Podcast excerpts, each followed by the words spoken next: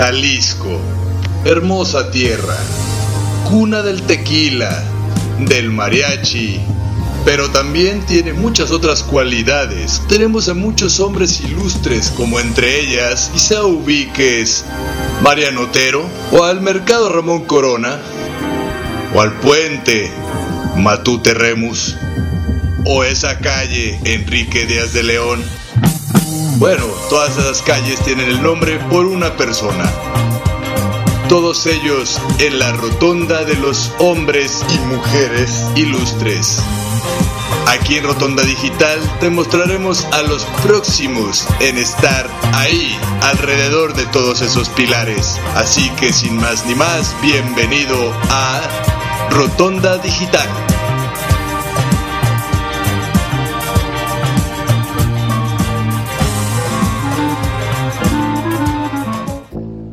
Buenas tardes, queridos amigos y amigas de Rotonda Digital, su podcast favorito de Guadalajara. El día de hoy me complace y tengo el honor de tener un invitado muy especial, Antonio Berumen. Bienvenido al programa de Rotonda Digital, Antonio. Muchas gracias, muchas gracias por la bienvenida. Él es originario de Mazatlán, Sinaloa. Y ustedes dirán, ¿por qué eh, si Rotonda Digital se enfoca a dar a conocer al talento artístico local, el día de hoy Hugo Alfi tiene de invitado a Antonio Berumen? Pues les, les contamos y vamos a ahorita a platicar con él por qué lo consideramos pues parte de esta comunidad de Guadalajara. Cuéntanos, Antonio, cómo fue tu experiencia aquí en Guadalajara y por qué, pues, el día de hoy te estamos conociendo aquí en Rotonda Digital. Por supuesto, con mucho gusto. Mira, yo llegué a Guadalajara ya por el 2008. Eh, este, y desde que me instalé en Guadalajara, pues siempre me quedó muy grande, considerando que yo venía de un lugar muy chiquito. Eh, ya justamente cuando eh, entro a la universidad, eh, la, tengo pues una afición por, la lectura, siempre la he tenido. Y, cuando entro a la universidad, Guadalajara se me abre, ¿no? Estamos en este Guadalajara, se, se abre completamente conmigo, tengo ya un poquito más de experiencia moviendo, moviéndome entre las calles, tengo un poquito más de experiencia saliendo de mi zona de confort y me encuentro y es en que una los ciudad. tapatíos también tenemos esa calidez de recibir a la gente. Se nos sí. caracteriza por eso. Sí, por supuesto. La, la, la, las, los jaliscienses siempre fueron muy afectivos y, y, muy receptivos en cuanto a mi llegada.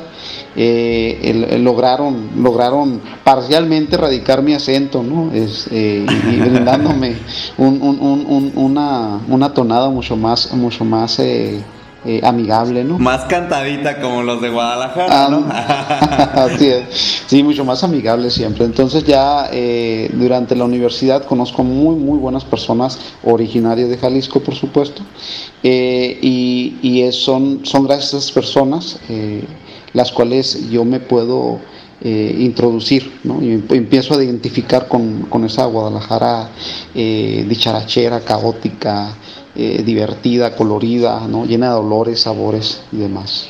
Oye, y al principio eh, estudias tú o decides estudiar la licenciatura en Derecho en la Universidad Autónoma de Guadalajara.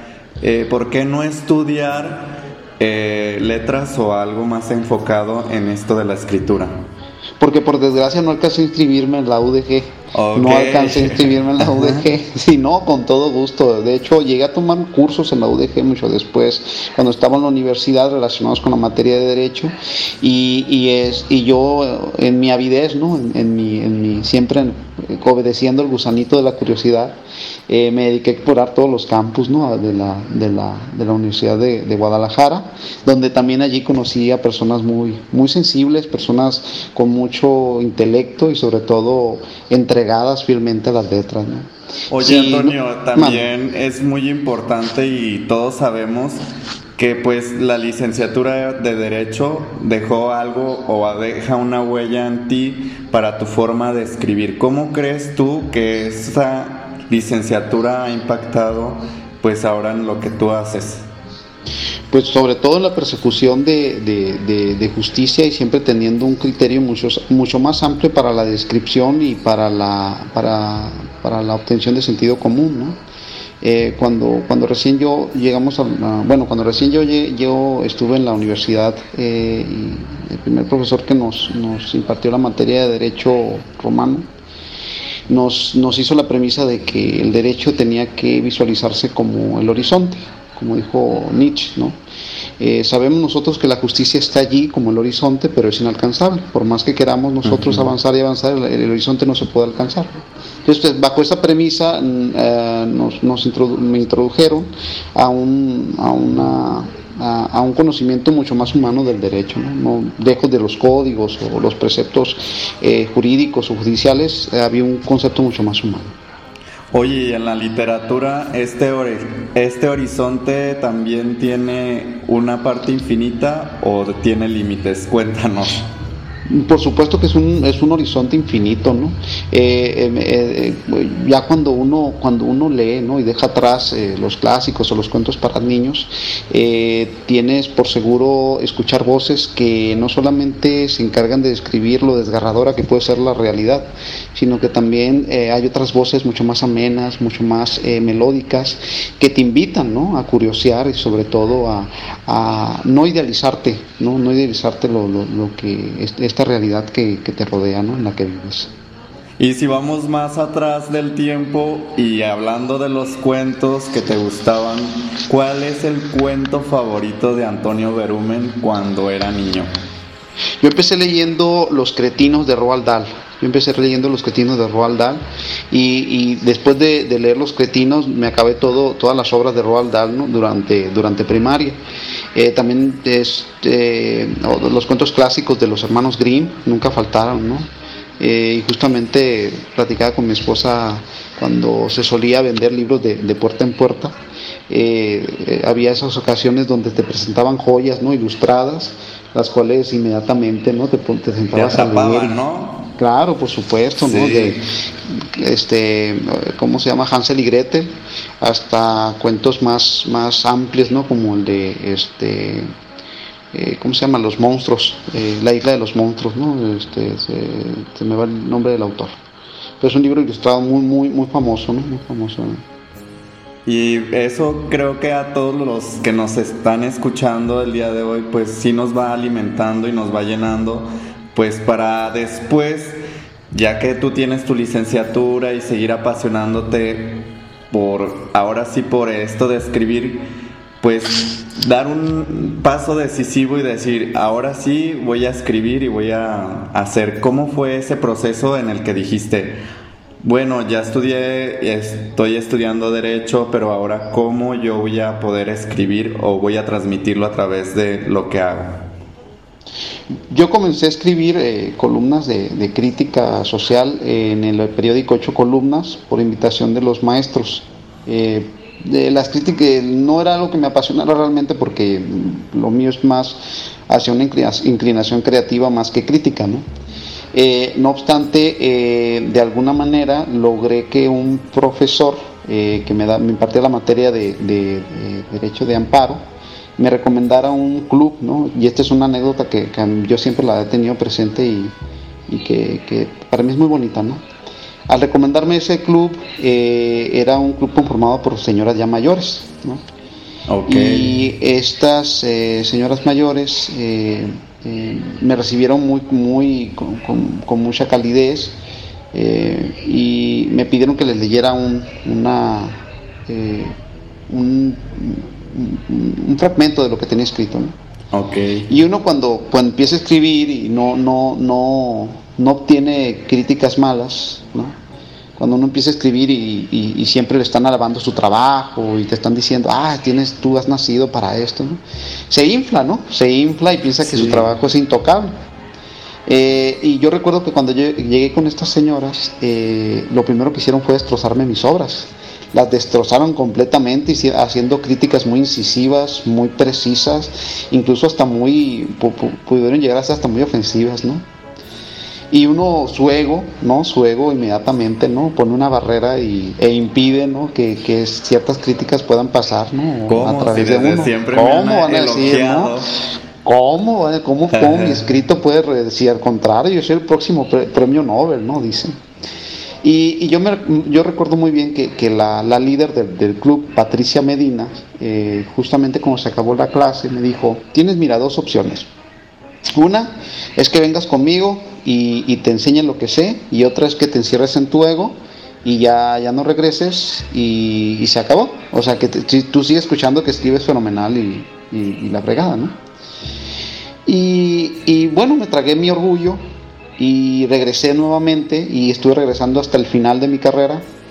Eh, y sucedió que en una ocasión yo, yo, yo tomaba a todas las- estas señoras como señoras que, que no tenían nada que hacer en sus casas y iban a tomar clases, ¿no? Ajá. Y resultó que no. Señoras Sí, clases, ándale, señoras ahí que no tenían otra cosa que hacer. Y no resultó que para mi sorpresa eran, eran ya ganadoras de premios importantes de literatura. Oh, wow. Y, y eso a mí de alguna manera me, me, me, me caló muy fondo porque no había, otro, no había otro muchacho joven, yo era el único muchacho universitario allí las otras son unas señoras ya de más de 70 años de edad. Y, me escuchaban, me, hacían comentarios, entonces ellas siempre fueron las que me dirigieron, fueron las personas que a las, a las que yo podría decir les debo cuanto sé y, la preparación que tengo ¿no? en, en- materia literaria y es una anécdota que siempre voy a conservar como, como única, ¿no? Como algo que me marcó realmente Guadalajara. Y pues estar siempre abierto, receptivo a lo que los demás nos pueden compartir, ¿no? A lo mejor uno al principio piense que no hay nada que podamos esperar de los demás y wow, nos llevamos sorpresas que pues nos dejan con la boca abierta y nos hacen crecer, ¿no? Seguimos con más Sí, de este fabuloso programa. Eh, nos vamos a un corto, ya se nos va el tiempo, pero regresamos con más de Antonio Berumen, escritor. Volvemos amigos.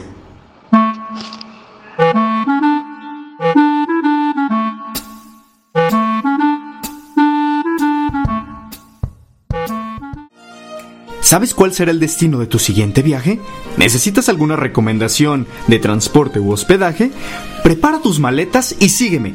De aquí para allá y de allá para acá, a todos nos encanta andar de pata de perro. Soy Robert García y te invito a escucharme todos los jueves a las 2 de la tarde y la repetición los lunes a la misma hora, en el programa de pata de perro, para que conozcas recomendaciones de viaje de destinos locales, nacionales e internacionales, aquí en cabinadigital.com, lo que te interesa escuchar.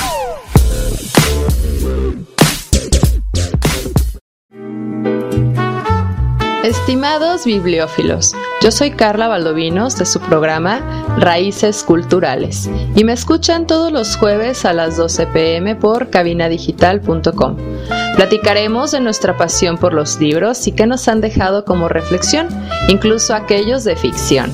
Así que te invito a que nos acompañes en este mundo literario todos los jueves a las 12 pm en Raíces Culturales. Yo soy Carla Valdovinos y me escuchas por cabinadigital.com, lo que te interesa escuchar.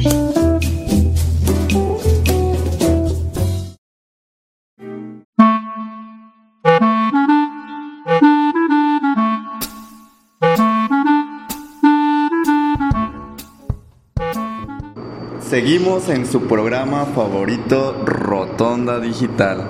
Quiero saludar a todos y cada uno de nuestros amigos que el día de hoy se han dado cita a este programa, en especial a toda la gente de Hermosillo, Sonora, de Mazatlán, Sinaloa y pues aquellos lugares del norte. Antonio, ¿tú a quién le quieres mandar saludos? Dinos. Ah, pues mira, primeramente le quiero enviar un saludo a mi amigo César, que ya le, le debo una cena a mi amigo César desde hace unos varios años y no se, no se la he cumplido. Pero ya le juro, ya le prometo que la próxima vez que ande por Guadalajara, con, él va a ser lo primero que tenga en mi lista. Muy bien. Pues amigos que nos escuchan a través de Rotonda Digital, el día de hoy pues estamos aquí con Antonio Berumen. Y pues yo creo que todas las personas de repente te preguntan muchas cosas sobre la escritura, etcétera, etcétera. Pero aquí también queremos ahondar más en tus intereses, pues ahora sí que fuera de estos gustos de la lectura, ¿qué te apasiona, qué te gusta hacer aparte de pues este amor por la lectura, este amor por escribir? ¿Qué es lo que te, le gusta hacer a Antonio Berumen? Pues si te tuviera que dar una lista de los hobbies o pasatiempos que tengo que me gusta mucho hacer, número uno, soy un gran apasionado de los videojuegos. Me encanta en mi tiempo libre eh, jugar eh, cualquier videojuego que tenga relación con la fantasía épica. Eh, otra de las cosas que me gusta hacer es mucho dibujar. Lo, único que me falla a mí es, es, el, el, color. Nunca he tenido muy, buena, muy buen ojo para el color. Me encanta mucho leer poesía, me encanta sobre todo a, grandes poetisas como Rita Amor o otros poetas como Oscar Hahn. Y eh, es una yo creo que es algo que, si me llegan a durante las clases no durante clases que tengo con los muchachos me llegan a preguntar sobre un poema inmediatamente me suelto declamando porque es algo que me apasiona muchísimo. Me apasiona mucho el arte de, recitar poesía a ver Antonio eh, y si el día de hoy nos compartes algo de, de lo que tú tengas de poesía para pues que el público que nos está escuchando pues también conozca esa parte ¿Qué nos ah, estás contando ahorita? Por supuesto, aquí tengo un, poema y no está titulado eh, y te lo voy a leer en este momento, ¿de acuerdo? Ok, sí, adelante. Perfecto. ¿Qué es lo que gesta la vida en el golpe de su voz? Eso que entorna el miedo con la premisa de lo inevitable, tiempo de fluida muerte, años de forzosa soledad que en sus largas esperas humedece las sombras, floreciendo su enlodada sed. Su poder ancestral esparce el arraigo de su condena y en el profundo umbral donde los hombres y las piedras mueren, deja bajo su olvido la suave esperanza anocheciendo. Mm, felicidades, bravo. Antonio, muchas gracias. Ahorita hablando de este tema de la vida, eh, en esta vida tú vas acompañado de alguien muy especial con el que me decías, la persona que me decías compartes pues tu pasión, que es tu esposa. Cuéntanos cómo es este, pues ahora sí que compartir, cómo, cómo ella siembra en ti o tú aportas a ella en este tema de la escritura. Pues mira, eh, yo, yo conocí a mi esposa leyendo, ¿no? Entonces desde ahí, desde ahí supe yo que, que, iba a ser un, un, amor muy bonito, pues, y sigue siendo un amor muy bonito porque siempre nos hemos dedicado a, ya sea tirarle basura, ¿no? O simplemente a engrandecer las obras que leemos. Eh, mi, mujer es una, es una persona ávida de lectura, le encanta leer, le encanta, ella sí se realmente se toma su papel, yo, puede llorar, puede, puede hacer, eh, este, incluso hubo una ocasión que leyó eh, El amor a los tiempos del cólera y, me gustaba verla disfrutar el libro, ¿no? Porque realmente se toma su papel como lectora.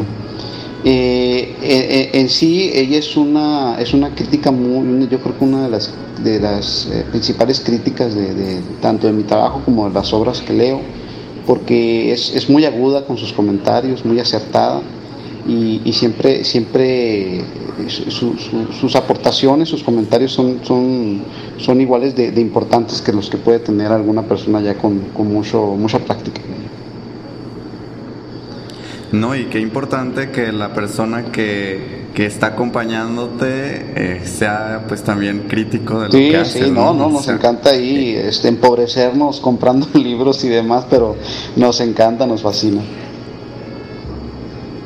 Y aparte de este tema que decíamos ya después de que eh, pues empiezas con tu vida en la escritura, ¿cuándo fue que publicaste tus primeros poemas? Mis primeros poemas los llegué a publicar allá por el 2000, 2000 antes del 2011.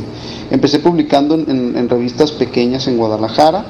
Eh, creo que todavía tener algunas copias de las revistas ahí en, casa de mi madre, ¿no? de, las revistas donde llegué a publicar y ya después eh, se me hacen invitaciones, por ejemplo, a, revistas o suplementos literarios de la Universidad Complutense de Madrid, la Universidad de Navarra, este, llegaron a publicarme poemas en, Italia eh, y otros, otros dos en, Francia. Eh, pero ya eh, creo que no he vuelto a escribir poemas en un muy buen tiempo. Mi, mi, error, por supuesto, ¿no? Sí, porque siempre me siempre está latente la, la vena de, de, la poesía, siempre está latente quien empieza escribiendo poesía, por supuesto. ¿Y ahora qué material nos compartes, Antonio? ¿Qué es lo que tienes eh, trabajando? Ahorita tengo trabajando una novela que se llama Crepúsculo Mecánico. Eh, y es una novela donde eh, la temática más, más relevante será cómo la tecnología poco a poco está desplazando a aquellos que pues que quedaron en los tiempos de ayer, ¿no? En esos tiempos donde mm, lo mecánico no prevalecía sobre lo humano, ¿no?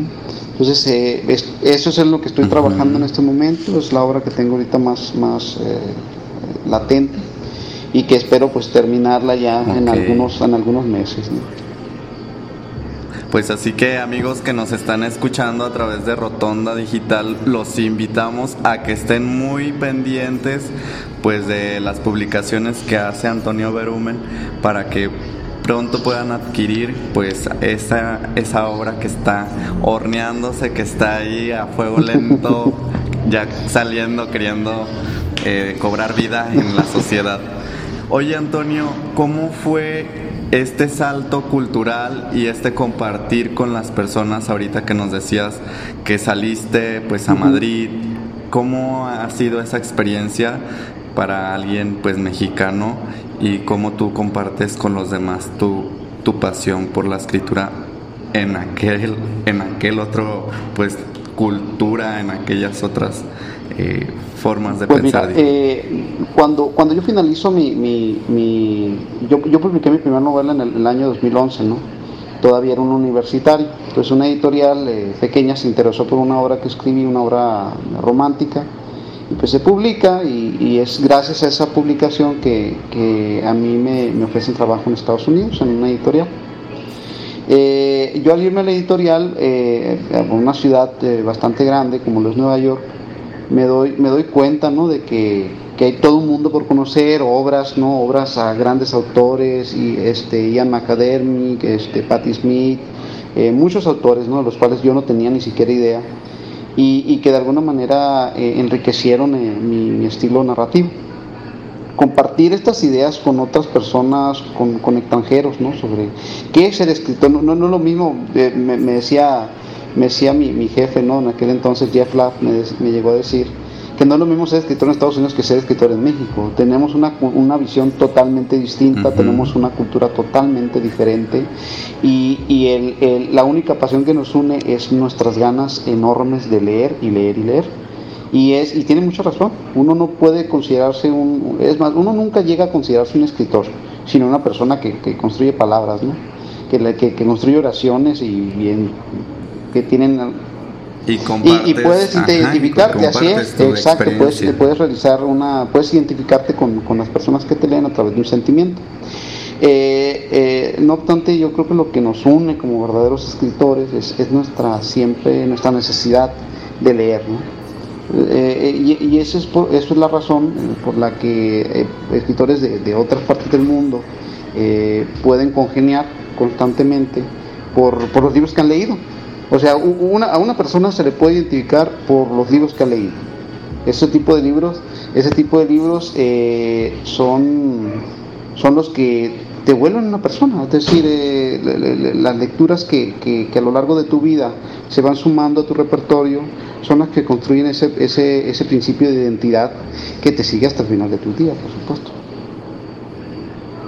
Y ese, esa lectura Dime cuál ha sido tu libro favorito ya. Pues, platicábamos en el primer bloque de niño y nos decías algunos títulos, pero ahora como adulto, ¿cuál es tu libro favorito? Pues mira, como adulto eh, yo siempre voy a dar respuesta, ¿no? Eh, mi libro favorito son, es La hoguera de las vanidades de este, Tom Wolfe.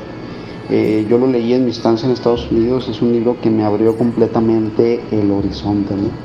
Y otro libro que me es mi favorito y que no siempre eh, procuro leerlo una vez eh, al año es La región más transparente de Carlos Fuentes, que fue un libro que leí en Guadalajara. Este libro lo leí en Guadalajara y para mí resultó una completa revelación, una, una manera de escribir, que tenía una manera de escribir de Carlos Fuentes que, que simplemente compaginaba, ¿no? O, o, podía yo identificar con lo que yo estaba sintiendo al irme a una ciudad tan grande y demás. Pues así que ustedes ya saben amigos que nos están escuchando el día de hoy, hay mucho por construir a través de la lectura en nuestras vidas, en nuestra forma de pensar. Y pues aquí con Antonio Berumen el día de hoy los invitamos, lean y apasionense por descubrir nuevos horizontes, horizontes que decía Antonio en el primer bloque no tienen límite. Así que regresamos con más de este su programa favorito, Rotonda Digital.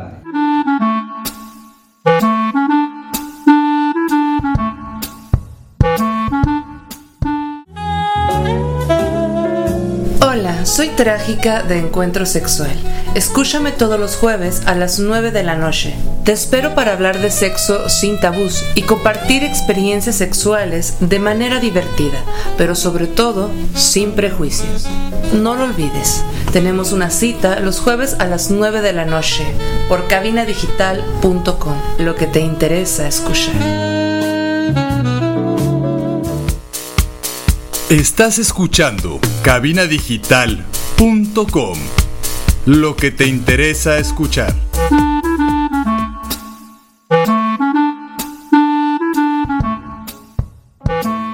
Regresamos a su programa Rotonda Digital. El día de hoy me complace decirles, queridos escuchas, que tenemos a un invitado excepcional, Antonio Berumen, el originario de Mazatlán, pero que vivió pues por 12 años aquí en Guadalajara, ya también con mucho que tener de espíritu tapatío y pues en el bloque anterior nos platicaba un poco de algo que va a publicar, que está pronto a compartir con nosotros, Crepúsculo Mecánico. ¿Qué nos puedes decir? Porque queremos escuchar un poco de esto. Compártenos algo, Antonio, por favor, para que la gente pues se quede con más ganas de estar al pendiente de esa publicación.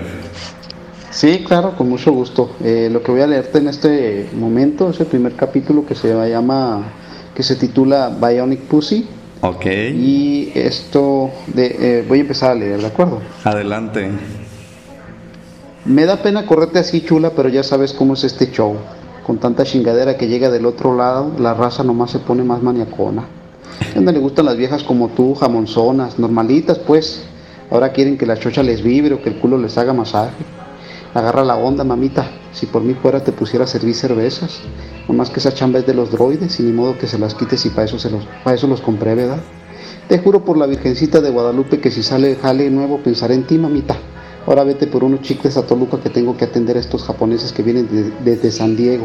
Me urge darle un levantón al business. Cinco mil unis. Me da cinco mil puñeteras unis y cierro la puerta así nomás. El portazo me restriega mis casi 40 años, las largas estrías en mi panza, todas esas imperfecciones que empeoraron sin darme cuenta mientras cogía con extraños y la tecnología se estaba tomando su tiempo para mandarme a volar. Saco mis pocos tiliches del casillero hediondo ameados, apenas unas grapas de perico con las que amacizaba el jale, y me apuro a salir de ahí sin otra sensación que un hueco en las tripas. Atravieso el salón lleno de luces que van de aquí para allá como rayitos extraterrestres. Clac, clac, clac, clac, suenan los tacones. El reggaetón sucio hace que los biobiches bailen como exorcizadas mientras le depositan cientos de unis a sus cuentas memoriales. Méndigas zapatillas de plataforma. Me voy a dar en la madre por su culpa. Están igual de culeras que yo. La bola de cabrones jariosos a los pies del escenario aplaude y chifla y se entretiene con la multitud de cosas que pueden hacer las fulanas con sus prótesis. Y hasta ahí nos vas a dejar, Antonio. Hasta ahí, hasta ahí lo dejar ya no para no alargarme más. No, pues nos que bueno, yo me que estaré muy al pendiente de la publicación. Un vocabulario bastante entendible para el mexicano, ¿no? Así es, sí. Este, yo creo que es lo, que a veces muchos muchos escritores eh, este, eh, se nos olvida, ¿no? Eh, entender que las personas que nos leen son, son personas que, que se pueden identificar fácilmente con, con episodios más realistas, con episodios que, que realmente los, los motiven a, a, percibir la realidad que nos rodea de una manera mucho más sensible, ¿no? mucho, mucho más entendible a, su criterio, Y es cuando se generan pues publicaciones que son bastante tediosas, pesadas por por vocabularios que son pues fuera del contexto social y cultural en el que vivimos, ¿no? Sí, así es, exactamente. Entonces hay muchos escritores que escriben, sí, escriben para escritores, es la cosa. Hay, hay, literatura para, para, para, comercializarse y literatura para, para escritores. Oye Antonio, y otra duda que tenemos, ¿qué tan difícil es llegar ahora, pues ya tú tienes este trabajo que está en puerta, que va a salir a, pues a compartirlo a los demás, pero qué tan difícil es publicar. Mira, eh, eh, hay, una, hay una dificultad siempre y cuando eh, la, la, obra que tú, tú, tengas en puerta sea una obra aceptable en el mundo editorial, ¿no? Eh, si, si, esta, si tu obra eh, tiene algún interés o, puede ser comercial, ten por hecho que te la van a publicar. Ah, mm, nada más que muchos dicen, oye, ¿y, cómo me acerco a una editorial? Porque muchas de las obras que, yo he presentado a editoriales me las rechazan. Bueno, tienes que entender que, una de las cosas que odia una escritora hacer es venderse. Y es algo que tienes que aprender de manera obligatoria. Tienes que aprender a vender tu trabajo. Eso es como cualquier otro, otro trabajo. Eh, la manera más fácil o más sencilla de, que te publiquen tu libro es a través de dos maneras. Eh, una es por medio de concurso, ¿sí? Y la otra por medio de convocatorias. Entonces, eh, si tienes la oportunidad, digo, si, tienes la oportunidad de conocer a algún editor o alguien que se mueva dentro del, del, rubro literario y este te invite a participar, eh, ya sea presentando tu manuscrito para su publicación, a, como dicen aquí en el Mosillo, a Malaya, ¿verdad? Pero este, si no es así, la, lo tienes que hacer a través de una convocatoria o lo tienes que hacer a través de, un concurso, ¿no? Entonces nunca falla, si tu obra es buena, si tu obra tiene, tiene, este, tiene un interés, la van a publicar. Y si no se da dentro de esas convocatorias, no pierdas, no pierdas la esperanza. Tienes que volver a insistir hasta que se consiga. O a lo mejor, pues tratar de buscar esa parte que te falte. Eh, ahora sí que en talleres, como decías tú, o sea, Tú también tuviste tus grados de formación en el que, pues como decíamos al principio, pues te topaste con pared con estas señoras que escribían, que te aportaron también ahora, pues a lo que eres y que sí así es y que has participado en convocatorias y concursos también en los que has pues destacado. ¿Qué nos puedes contar o qué nos puedes compartir de esos concursos? Fíjate, el primer concurso en el que yo participé fue allá por el, el, 2009, un concurso, un concurso estatal, este, y participé con un, un, poema, un poema pequeño, ¿no? Eh, este, este resultó ganador y resultó también un motivante para que yo siguiera escribiendo. Eh, eh, me ha tocado ya, ya he tenido la oportunidad de ganar concursos, concursos ya más, nacionales, internacionales, y, también ha sido gratificante, ¿no? Porque es, es, el objetivo, que, que, haya una gratificación y sobre todo un reconocimiento a tu, a tu esfuerzo y a tu trayectoria. Eh, pero hay personas que no se animan porque piensan que su obra no es bastante buena tú en el momento que escribas, lo, el primer pensamiento que tienes que tener es que tu obra es chingona y que no puedes haber nada, mejor que tu obra. O sea, ese es el tipo de, pensamiento que tienes que tener. Decía un artista que, eh, que entrevisté en otro, en otro episodio de Rotonda Digital que pues al final el mejor y el más grande, pues ahora sí que admirador eres tú mismo de tu obra, ¿no? De lo que tú haces. Sí, así es, y también tu mayor crítico. Entonces, si tú vas por la vida con una bandera de, de, bajo autoestima, pensando que tu obra no es lo suficientemente buena como para que sea publicada o te amerite un premio eh, un reconocimiento, entonces tu obra sí ahí se va a quedar, se va a estancar. Entonces lo, lo, lo, lo que muchos escritores o personas que escriben pueden, eh, lo que pueden hacer es autopublicarse. Es como, es como buscar, ¿no? Si una solución fácil, no, tienes que buscar, presentarte ante editoriales, eh, vender tu libro, decir, sabes que esta es mi idea, y tienes que defenderla como, como decía López Portillo, como un perro, ¿no? Tienes que defender tu idea hasta que puedas conseguir lo que, lo que quieres. Sí, y, hay veces que también estamos con una mala conciencia en la que pues muchas de las eh, trabajos o mucho de lo que hacen artistas pues si no tienen una gran casa que esté ahí para apoyarlos, pues nunca se da a conocer, aunque sea un trabajo bueno, decíamos, ¿no? Entonces, que esas grandes casas también volteen a ver a personas que a lo mejor para ellos podrían ser, pues, insignificantes, ¿no? Pero que su trabajo también puede ser rico. Exactamente. De hecho, aquí en México lo, hace falta cultura de representación. Ah, hay, algo que me tocó ver mucho en Estados Unidos, eran, eran agencias literarias que se encargaban de representar escritores. Aquí, por desgracia, en México nada más conozco una que se llama eh, BF Agencia y este es la única que se encarga de representar a tres escritores que yo conozco aquí Hermosillo, que es eh, René Padilla y otros dos que son de Ciudad de México, no, no recuerdo muy bien sus nombres. Pero hace falta esa cultura de representación que aquí en México por desgracia no hay. Oye Antonio, y de estos concursos, ¿cuál fue el que te dejó marcado y qué fue, por qué experiencia te dejó marcado? Me dejó marcado yo creo que el, el, el, más reciente fue el concurso del libro sonorense, aquí en el año fue en el año 2017. Me dejó marcado porque tuve que andar pidiendo firmas para que se me reconociera la residencia aquí en Hermosillo, porque si no, no me iban a dar el premio. Entonces fui con mis vecinos, fui con mis vecinos y pues mis vecinos ya sabían que yo tenía más de unos 5 años viviendo ya aquí en Hermosillo, pero por desgracia yo tenía mi credencial todavía de, Guadalajara, con residencia de Guadalajara. Ah, Entonces yo creo que fue lo que más marcado me dejó a mí el concurso. Pues amigos, ya saben, un artista 100% tapatío, vamos a decir también. Porque el, en el corazón va la esencia tapatía y pues el norte también te traerá esa esencia que se mezcla con las dos identidades, pero que... Sí, claro, por supuesto. Que nuestros amigos del día de hoy que les decía al principio, pues dirán, pues para qué andas entrevistando a alguien de Mazatlán que, que vive en Hermosillo y que después acá anduvo picando en Guadalajara. Pero pues es el cariño que, que te tenemos, Antonio, y nos da muchísimo gusto de tenerte aquí. Pues lamentablemente se acabó el tiempo de ah, este otro bloque. Eh, seguimos con más de, de, ti para pues cerrar en el siguiente con más de Antonio Berumen, escritor. Regresamos. Ah,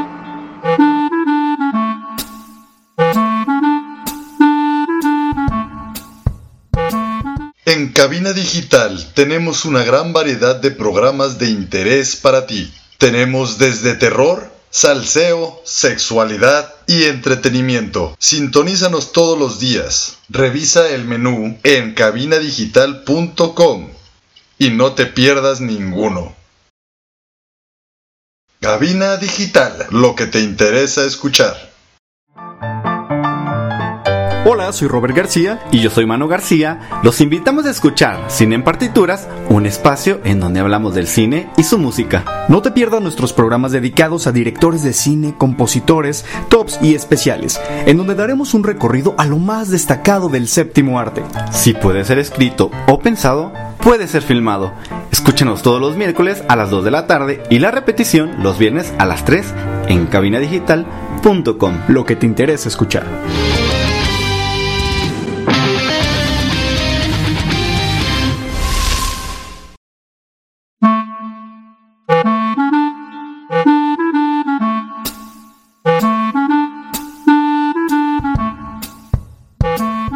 Se ha llegado pues ahora la lamentable historia que siempre nos cuesta mucho trabajo aceptar que estamos en el cuarto bloque de su programa Rotonda Digital y pues habíamos y vemos el gran aporte que nos ha dejado el día de hoy nuestro amigo invitado.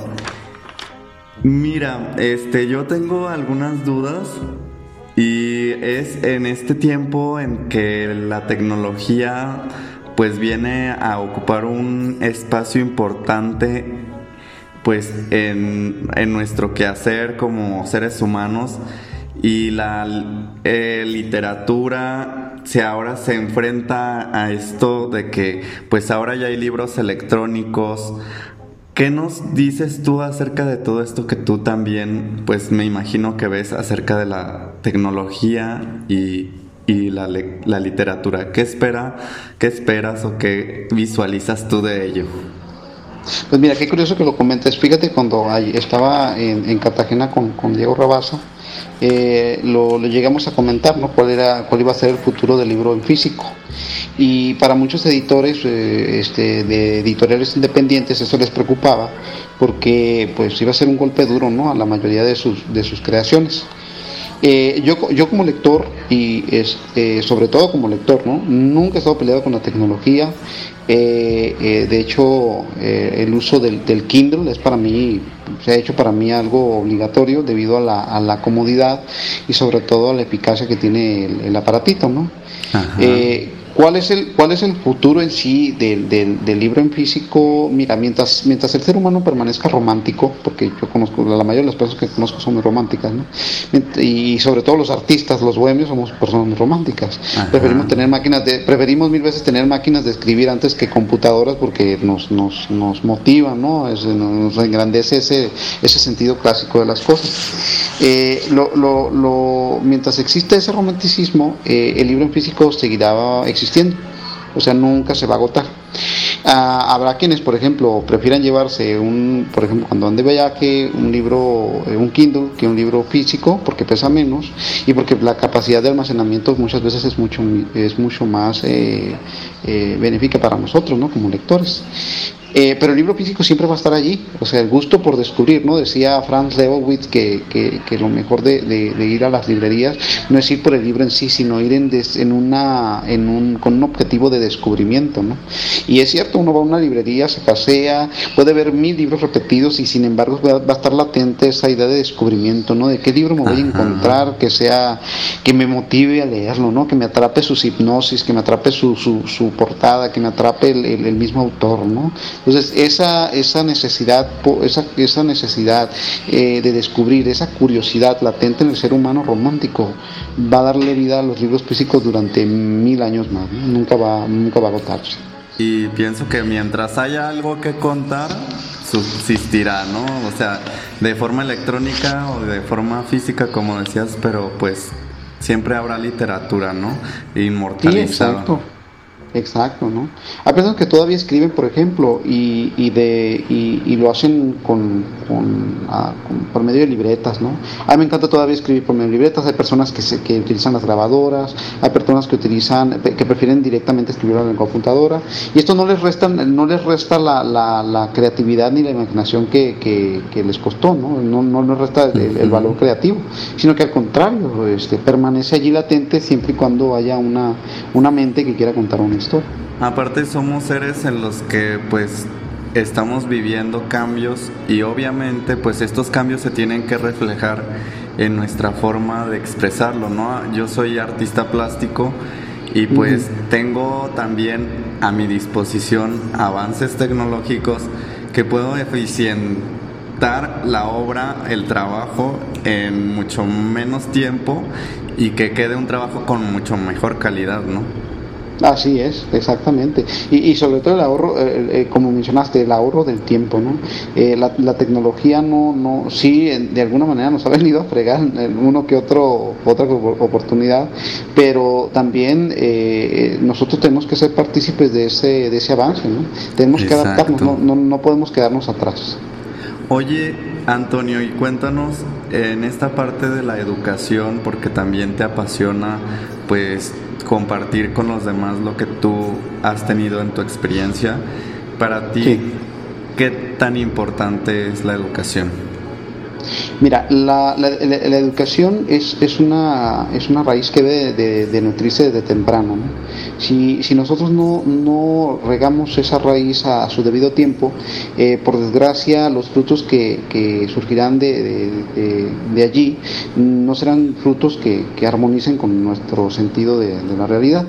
Eh, eh, a la mayoría de mis estudiantes siempre trato de, cultivarles el interés por la, por la lectura y sobre todo por participar en, en, en, en la temática de, social eh, que incluye ya sea la política o la economía del país. ¿no?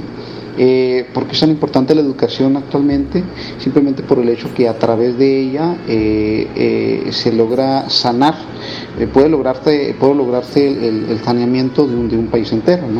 México en, estos momentos ha sido cómplice de una, un resquebrajamiento debido a esa ausencia de educación, esa ausencia de educación que es la que genera los altos índices de delincuencia, los altos índices de corrupción y sobre todo los altos índices de ignorancia. ¿no? Entonces, esos tres elementos son una bomba de tiempo para un país eh, que está en vías de desarrollo.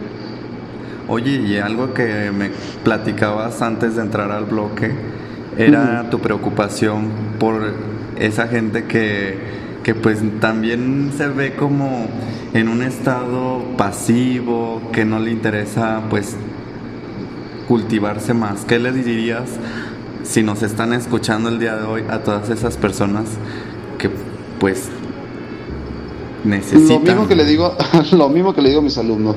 Si tú quieres eh, eh, tener éxito profesional e incluso en tu vida social, lo más importante que puedes hacer es una lectura que nutra tu cerebro y que pueda hacerte un uh, conversador inteligente. Mientras tú seas un conversador inteligente, mientras tú seas un conversador extrovertido, que tenga tema, que tenga plática, que le guste cualquier, que tenga interés por cualquier tipo de, de, de ideal, eh, inmediatamente vas a resultar interesante para las personas. ¿Por qué? Porque van a tener ganas de saber, de escucharte, de, de conocerte un poquito más. Entonces es, es, lo más importante, una lectura para tener una, una plática nutrida. Y de todo esto que decíamos, te va llenando de experiencias la lectura, los viajes, ir a un museo. Uh -huh no toda la vida es eh, levantar la chela y... Uy, no, y no, te contar aquí en Hermosillo, parece que, es maratón, ¿no? Aquí en Hermosillo ya llega fin de semana y lo primero, ya lo que están pensando es, eh, inmediatamente cuántos cartones de cerveza se van a echar y, en dónde se van a reunir, ¿no? En vez de dedicar una, una noche en especial a la, lectura, la, la, la, música, a la, a, la, a la película incluso, ¿no? Todo esto con la intención de volverte un conversador inteligente. Entre más sepas, eh, no es que te vayas a volver pretencioso, sino al contrario, entre más sepas, te hace una persona capaz de adecuarte a cualquier tipo de práctica. Antonio, y si tuvieras, aquí cambiando un poco de tema, si tuvieras algún superpoder, ¿qué superpoder ¿Qué, ¿Qué, superpoder tendría yo? Muy buena pregunta. Yo creo que el de volar. Siempre me ha gustado la idea de volar, eh, aunque le tengo un miedo terrible a las alturas, pero yo el, una experiencia tan placentera sería el volar y, y, y poder ver bajo tus pies la, la tierra. Sería un poder excelente. Pues así que amigos que nos están escuchando el día de hoy, pues todos también tenemos un superpoder en el que queremos este pues tener y que ese superpoder se puede desarrollar pues ahora sí que en la escritura, ¿no? Como lo hace Antonio Berumen, él puede volar a través de diferentes eh, formas de escribir. Creo que él sí lo puede realizar, ¿no, Antonio? Sí, sí, es una tarea ahí muy, muy difícil, escabrosa, pero sí realizable. Ok, así que amigos, pues todos y cada uno podemos realizar nuestros superpoderes haciendo lo que nos gusta. Yo, su amigo Alfie, saben que se lo repito a cada instante y en cada momento. Tenemos el superpoder de volar, de trascender a través de cualquier expresión artística. Y pues si a ti te gusta escribir, si a ti te gusta la literatura, que te le dediques el tiempo suficiente pues para desarrollarlo y que lo explotes al máximo. Antonio, ¿nos podrías leer ya para cerrar el bloque algo más sobre pues tu trabajo para pues ahora sí que irnos del programa bien cargados de esa energía que, nos compartes. Ah, bueno, pues mira, te puedo, pues te voy a seguir leyendo un, otro fragmento eh, diminuto de lo que llevo escrito de mi, próxima novela. Entonces voy a empezar. ¿Te parece bien? Adelante. Muy bien. Eh, afuera del putero, las linternas flotantes de los polidrones hacen como que vigilan las calles de Nogales. Pasan como moscardones panteoneros haciendo un zumbido penetrante que parece las aspas de un ventilador descompuesto. Mendigo ruidajo que hacen estas máquinas, nomás le quitan a uno las ganas de caminar con tanta pasadera. Levanto los ojos. Se me había olvidado lo alto que se mira el muro fronterizo a lo lejos, lo mucho que parpadean las lámparas toda la noche. Me quito los tacones. Las calles imantadas se sienten tibias después de una calurosa tarde con olor a mierda. Los juanetes en mis pies pulsan como un alocado corazón en su primera cita. Cuando empiezo a caminar tropiezo con botes vacíos de tecate roja, colillas de cigarros sucios de labial barato, jeringas usadas salpicadas de sangre y un chingo de casquillos chamuscados por la balacera de ayer. Veo carros voladores que pasan chiflando, droides recaderos que corren y corren. Hay edificios a los dos lados de la calle que parecen cajas de latón negras con pequeñitas ventanas amarillentas. Afuera de ellos brillan letreros adiamantados que te regalan el segundo aborto, carteles con luces de neón que dibujan rayitos en los ojos medio dormidos, hologramas de mujeres gigantes que se pasean encueradas sin que se les borre la sonrisa. Y pensar que todo esto eran changarros con gente jaladora que se la llevaba gritando, ¿qué le damos, güerita? Pásele, pásele. Me asomo a los callejones por inercia. Las borracheras anónimas de pronto tienen cara. La peor gente está metida en las cantinas más viciosas. Jóvenes esqueléticos fuman piedras azules en una cuchara, esperando a que termine de mamársele un travestido pintarrajeado que debe la renta. Veo ojos que dan pánico, de, pánico mirar, sombras que se mueven con la misma prisa que cualquier ala de murciélago. Un rastro de humo verdoso y enfermo flota como telaraña por las puertas abiertas de las cantinas, como un veneno vaporoso y extraño que se enrosca en los pulmones igual que culebras hambrientas. Y así, queridos escuchas, el día de hoy nos despedimos de ustedes, Antonio Berumen y un servidor. Recuerden, el arte en todas sus expresiones nos da libertad. Hasta pronto.